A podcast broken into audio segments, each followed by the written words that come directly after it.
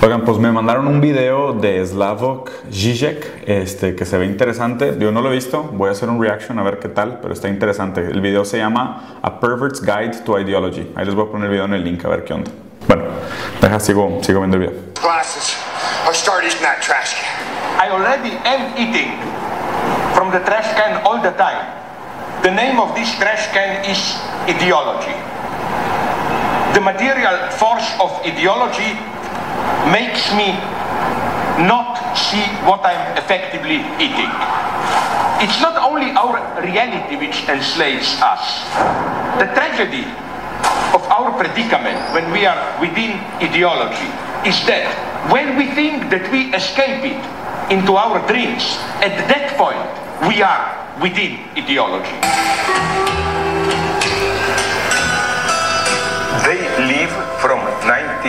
1988 is definitely one of the forgotten masterpieces of the Hollywood left.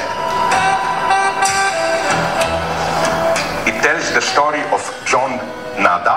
Nada, of course, in Spanish means nothing, a pure subject deprived of all substantial content, a homeless worker in LA who, drifting around, one day enters into an abandoned church and finds there a strange box full of sunglasses. And when he put one of them on, walking along the LA streets, he discovers something weird. That these glasses function like critique of ideology glasses.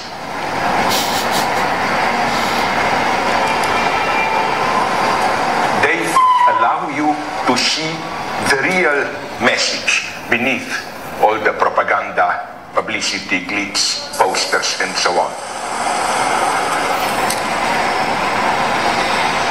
You see a large publicity board telling you have your holiday of a lifetime and when you put the glasses on you see just on the white background a gray inscription. We live, so we are told, in a post-ideological society. We are interpellated, that is to say, addressed by social authority, not as subjects who should do their duty, sacrifice themselves, but subjects of pleasures. Realize your true potential, be yourself, lead a satisfying life. When you put the glasses on, you see dictatorship in democracy. It's the invisible order which sustains your apparent freedom. The explanation for the existence of this strange ideology glasses is the standard story of the invasion of the body snatchers. Humanity is already under the control of Hey, buddy. You gonna pay for that or what?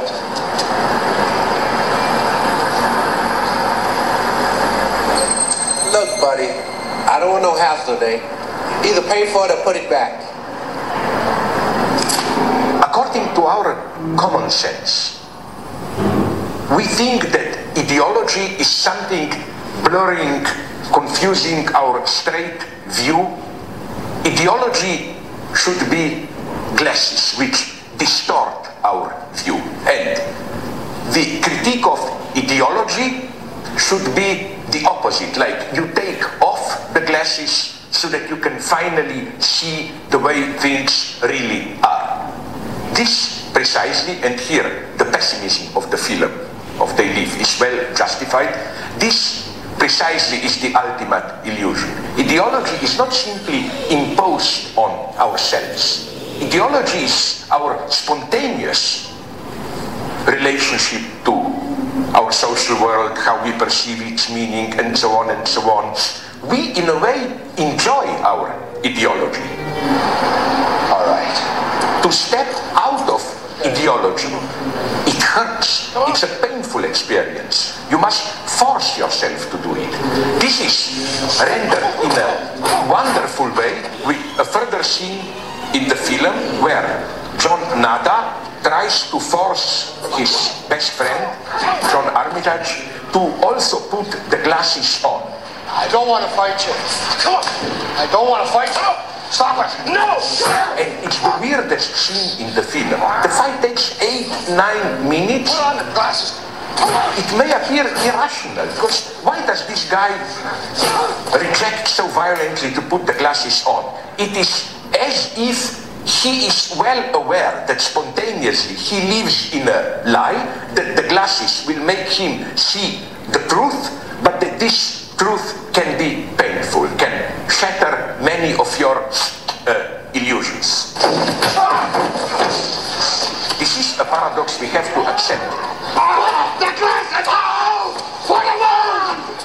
Extreme violence of liberation.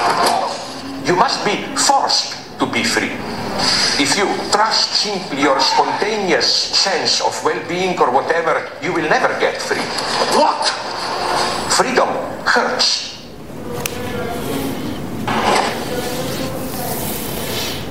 Está bien interesante el análisis. Quiero entender cómo define Slavok la ideología.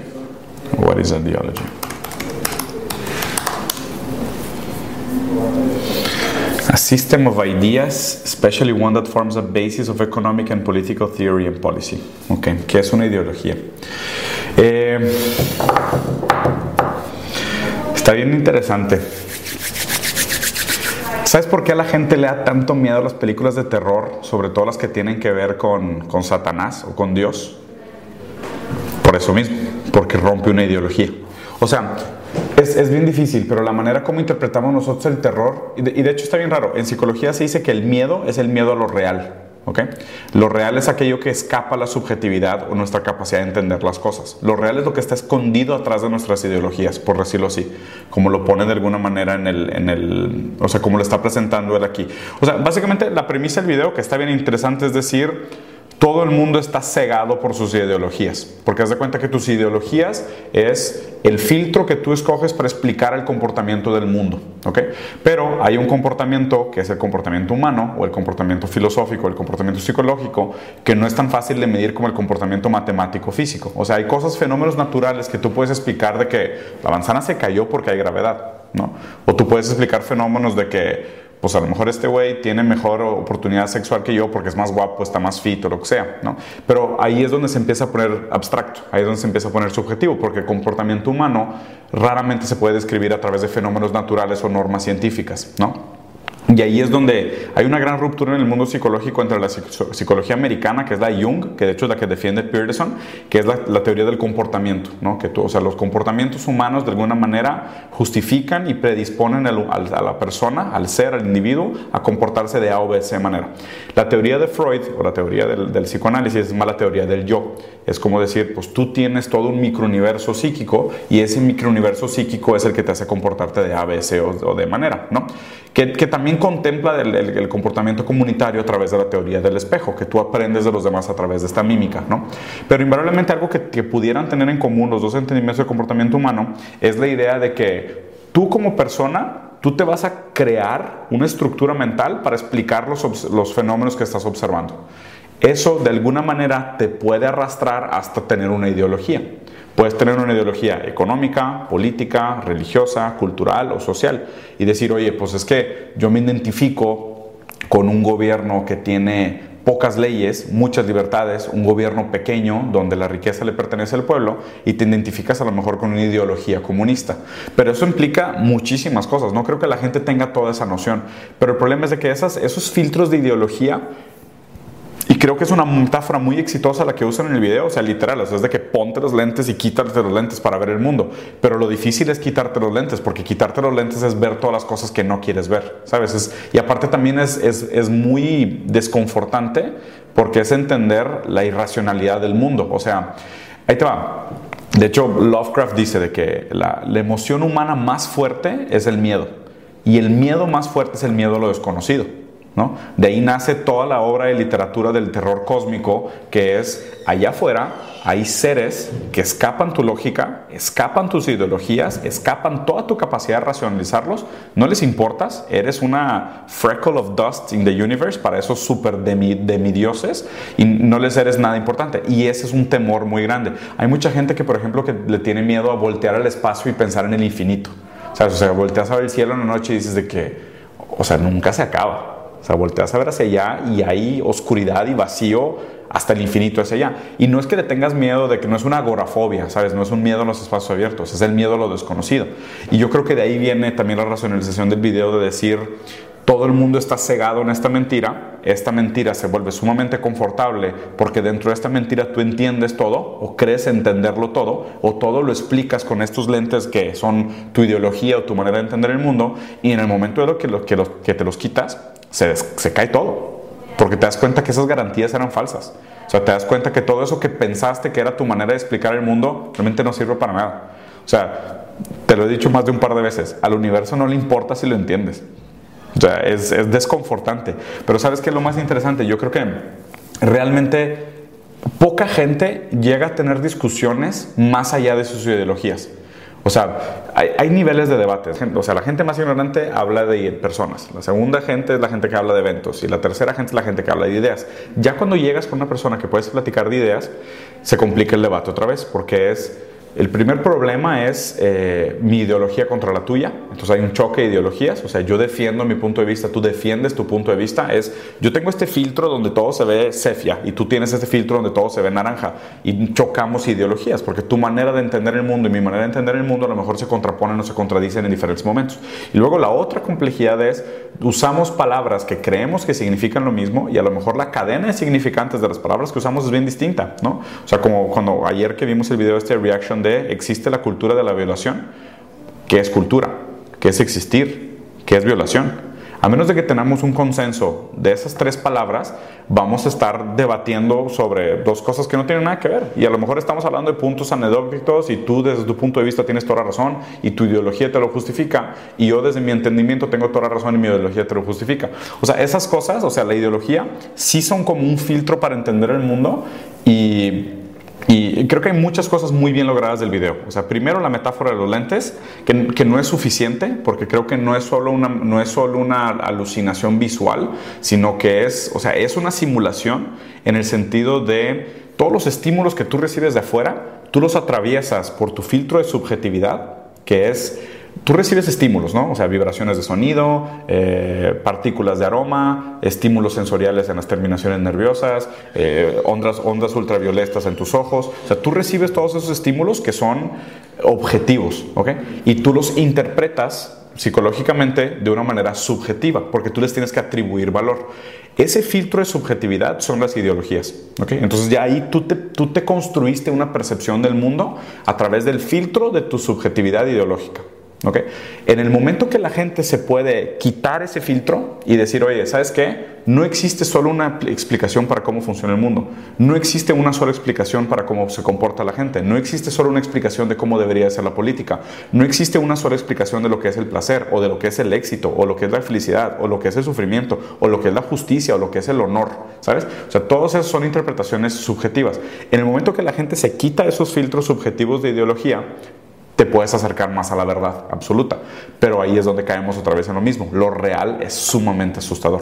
O sea, ¿por qué? Porque lo real es asustador porque no te da ninguna garantía, no te da ninguna base, no es absoluto, ¿sabes? No es, no es blanco y negro, no es fácil de digerir, o sea, es violento, tal cual como lo ponen en el video. Ahora, conforme a lo que dices, ¿no crees que la religión juega un papel muy importante en todo eso? Sí, pues es, es, es un filtro. Sistema nervioso. ¿No? Yo creo que la, la religión es, es esta necesidad de querer darle un objeto al sí.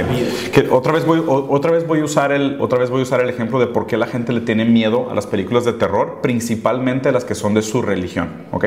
Y esto es algo que pasa mucho en la cultura eh, occidental, ¿ok? La, cultura occidental típicamente es cristiana, católica, apostólica, lo que sea, o sea, es la, típica, la tradicional, y nosotros usamos a Dios como un adaptador universal para contestar todas las preguntas que no tenemos respuesta. Eso nos da una falsa seguridad de que entendemos todo el universo. ¿Okay? La persona que es sumamente fanática, donde se encuentra un, agujerito en la lógica, es de que ¿por qué pasa esto? A los misterios de Dios. O sea, Dios lo hizo. Y eso te da una falsa garantía de que, ah, todo está bien, hay una justificación para todo. Pero cuando les dices de que, oye, Dios no existe. No, no, espérate, no, es que no puede ser, porque si Dios no existe, ¿cómo explico todo este, este mundo que no entiendo? O sea, les estás quitando una herramienta y eso se te lo van a pelear a capa y espada. Y por eso la gente defiende la fe. No es que, ah, no es que yo defiendo la fe porque Dios es bueno, todo lo sabe y es noble y prega la verdad. No, defiendes la fe porque si te quito eso, te, te caen las piernas, te quiebras y te vas al piso porque nada te soporta. Ah, pero ¿cómo puedes justificar la pérdida de fe del ser humano como un ser? Es como quitarle a, a un, a un pez su habilidad para nada. No, no es cierto. Porque hay mucha gente que funciona sin fe. ¿Estás 100% seguro? Claro. Porque hay miles de fes. Hay miles de ideologías que Pero- funcionan. pero la- la- Ahí te va. O sea, si, si- si- si tu, pre- si tu pregunta es, tu pregunta es, ¿todos los seres humanos necesitan un dogma o todos los seres humanos necesitan una ideología? No, pero necesitas. Pues entonces tampoco necesitan una religión. Pero esa jerarquía. No necesitas una religión. O sea, había, había humanidad antes de existir la religión. De hecho, se supone, que según el libro este de Sapiens, que uno de los cambios trascendentales que diferenció al neandertal del Homo sapiens es que el Homo sapiens fue la primera etapa de nuestra evolución que creyó en lo intangible. Y eso une al ser humano. La creencia en lo intangible es lo que une a las masas, pero no tiene que ser una deidad. O sea, yo creo que ese pensamiento politeísta, antropomorfa, es muchísimo más reciente. O sea, es mucho más eficiente, pero también es mucho más reciente, lo cual no lo hace indispensable. O sea, porque también hay sociedades que son, que son agnósticas o que son ateas, que no necesitan de esa figura, eh, ¿sabes?, idealizada, y de todas formas funcionan como sociedad. O sea, yo no creo, hay, hay muchos ateos y agnósticos que funcionan, que son personas funcionales, y hay muchos católicos que están en la cárcel por la violación, o en culpa de Dios se hicieron las cruzadas, y en culpa de creencias musulmanas y maoístas se han cometido otras atrocidades también. O sea, no, no, no me parece requisito para ser funcional, pero para nada. ¿Y qué crees sobre lo que dice Jung o Peterson sobre que hasta los ateos son religiosos porque tienen esas, esos niveles de jerarquía? Pues, de- pues depende cómo defines religión. claro. O sea, es un juego de palabras. O Pero- sea, de- ¿cómo defines religión? Eh, Yo en la mañana estaba leyendo que religión, según Freud, es, bueno, según el yo más bien, es este, esta necesidad de darle un objeto a la, al yo. Que el yo tenga un objeto.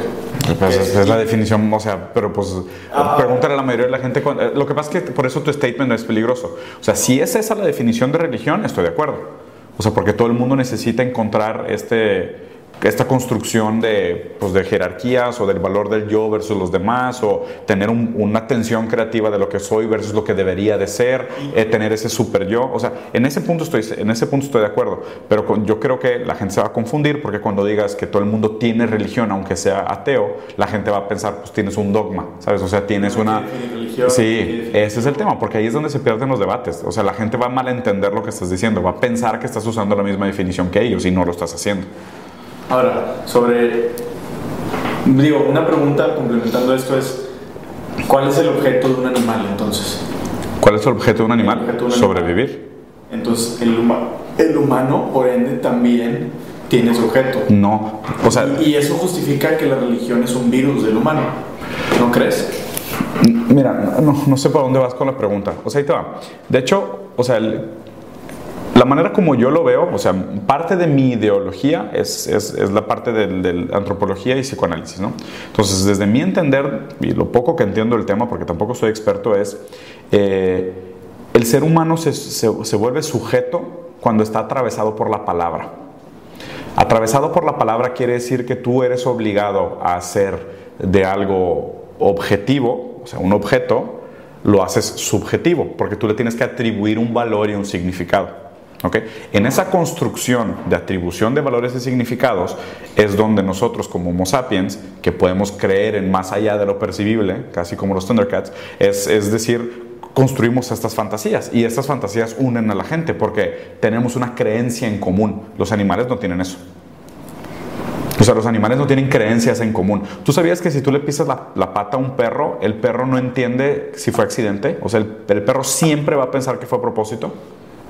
Porque no saben, o sea, no saben, no saben simbolizar y no, y no tienen interpretación subjetiva. O sea, para el perro no existe el bien y el mal, por decirlo así. ¿sabes? O sea, porque todos los actos son objetivos, o sea, todos los actos son de supervivencia. O sea, en la naturaleza, o sea, tú no ves a un león comiéndose a un bebé alce y dices, es he's vicious. No, es su naturaleza, es parte de su instinto de supervivencia y es matar o morir. No existe el bien y el mal. El bien y el mal es una interpretación subjetiva, porque, o sea, tiene que haber libre arbitrio, tiene que haber una intención, tiene que haber una ideología, o sea, es, es, muy distinto. En ese sentido, o sea, también creo que es, un, es como una acusación decir la religión es un virus. O sea, pues es que no sé, o sea, pues lo estás refiriendo a un virus, ¿por qué? Porque es contagioso. Porque es, es algún glitch en el ser humano, en el funcionamiento. Pero pues también tiene su rol, o sea, también ha jugado su parte, ¿sabes? O sea, no, me es demasiado difícil polarizarlo y decir todas las religiones son negativas para, la, para, la, para, la, para el avance de la humanidad, si quieres, porque también lo tendrías que ver, o sea, como para qué, o sea, ¿cuál es el objetivo, cuál es el objetivo de la humanidad? Thrive, to thrive. To thrive or to survive? Survive, no, to thrive, yo creo dependiendo, digo, define humanidad. Ese es el tema, ¿ya ves? Entonces, cuando empiezas, cuando empiezas a poner esos peros, se vuelve bien fácil de, de, de tumbar el, el, el, statement, porque es, o sea, necesitamos de la religión, depende para qué. O sea, y, de nuevo, a mí me, es muy difícil hablar de esos, de esos temas en, en un punto de vista genérico, porque son muy individuales. ¿Sabes? O sea, como sociedad necesitamos un sistema de ideologías o un sistema moral que defina lo que está bien o mal. Mira, en una utopía, si la educación hiciera ese trabajo, no necesitarías del dogma.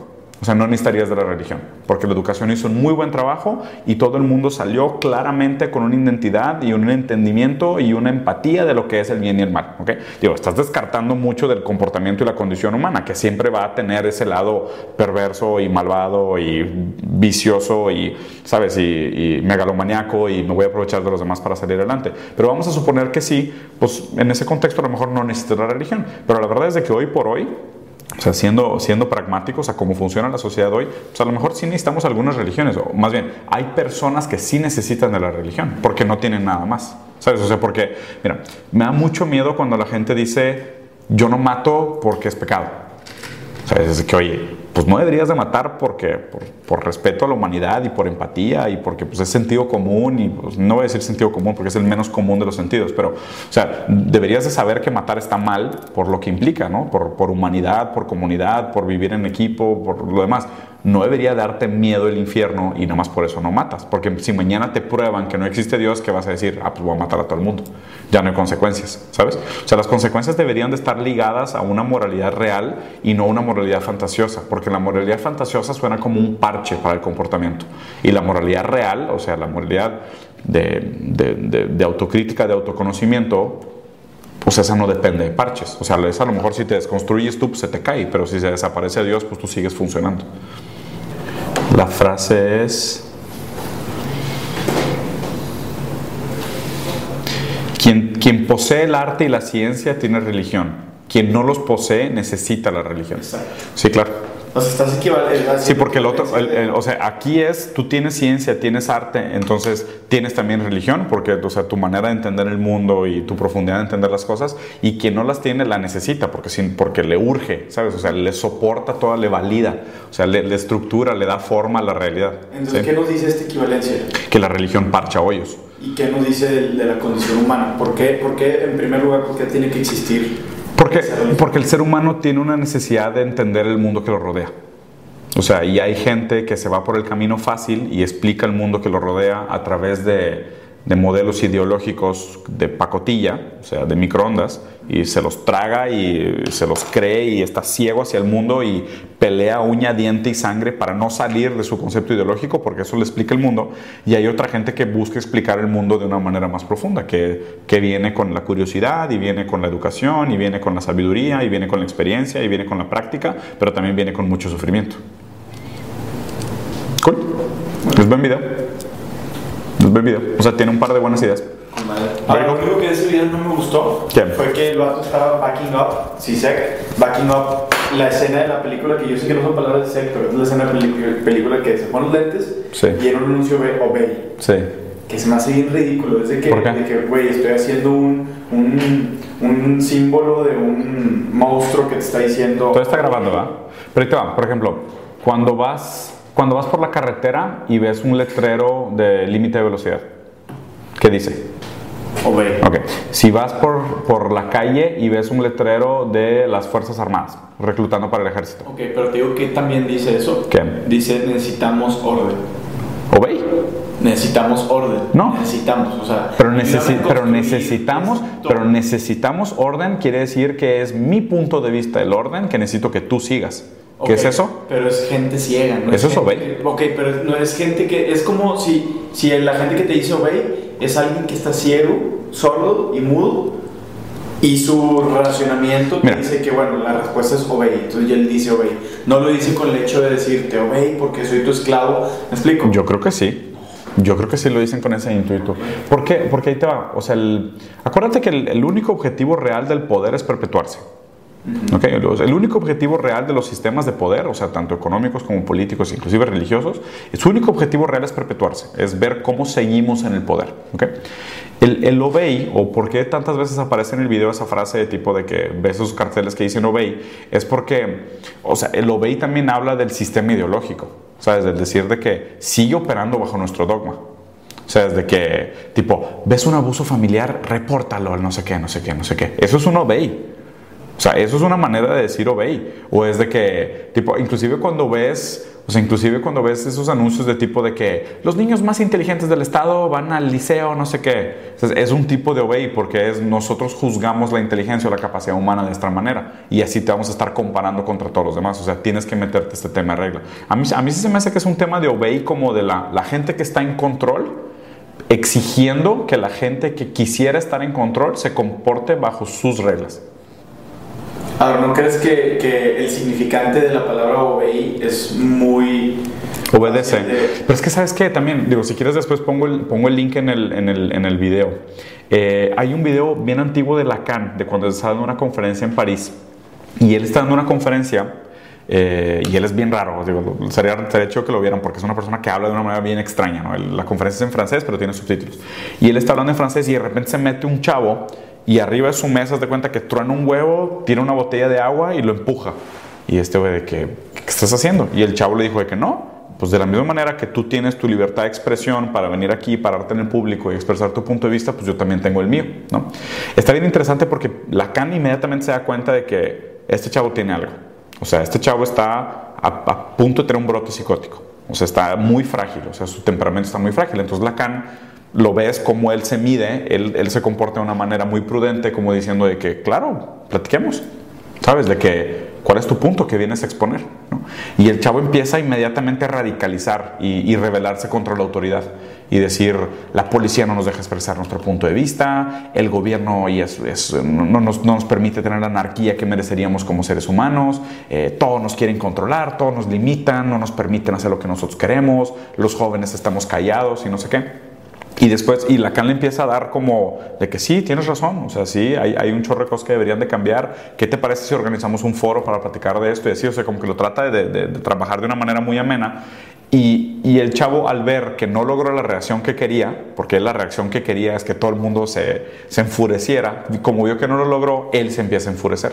Y él se empieza a poner agresivo y le escupe a Lacan y todo, y luego ya se mete a alguien y lo saca. Y Lacan termina el, el video diciendo de que lo único que busca una rebelión es un líder nuevo, un dictador nuevo, y siempre lo consiguen. O sea, ¿qué pasa? Eso del obey, cuando la gente se revela, re- y, y ahí es lo raro, cuando tú te rebelas contra un sistema, muchas veces lo que el sistema hace es reinventarse o reemplazarse por otro sistema. Lo único que hiciste fue cambiar de dictador. La única manera realmente de cambiar ese ciclo vicioso es a través de la introspección, es a través del conocimiento y decir, oye, pues déjame quito mis lentes dogmáticos ideológicos y veo las cosas lo más cercano posible a cómo son, más allá de mi filtro y mi capacidad de entenderlas, porque si no, te vas a pasar de un dictador a otro. Y hoy tu Dios es este, y mañana tu Dios es el dinero, y después tu Dios es la música, y después tu Dios es la filosofía, o sea, pero sigues teniendo un Dios. O sea, sigues sin tener tú las respuestas, tú sigues buscándolas afuera. ¿sabes? Está, está bien interesante, voy a poner el link ahí para que lo vean también, de cómo esta, esta juventud tiene esta necesidad revolucionaria y nada más pasa que cambia de Dios.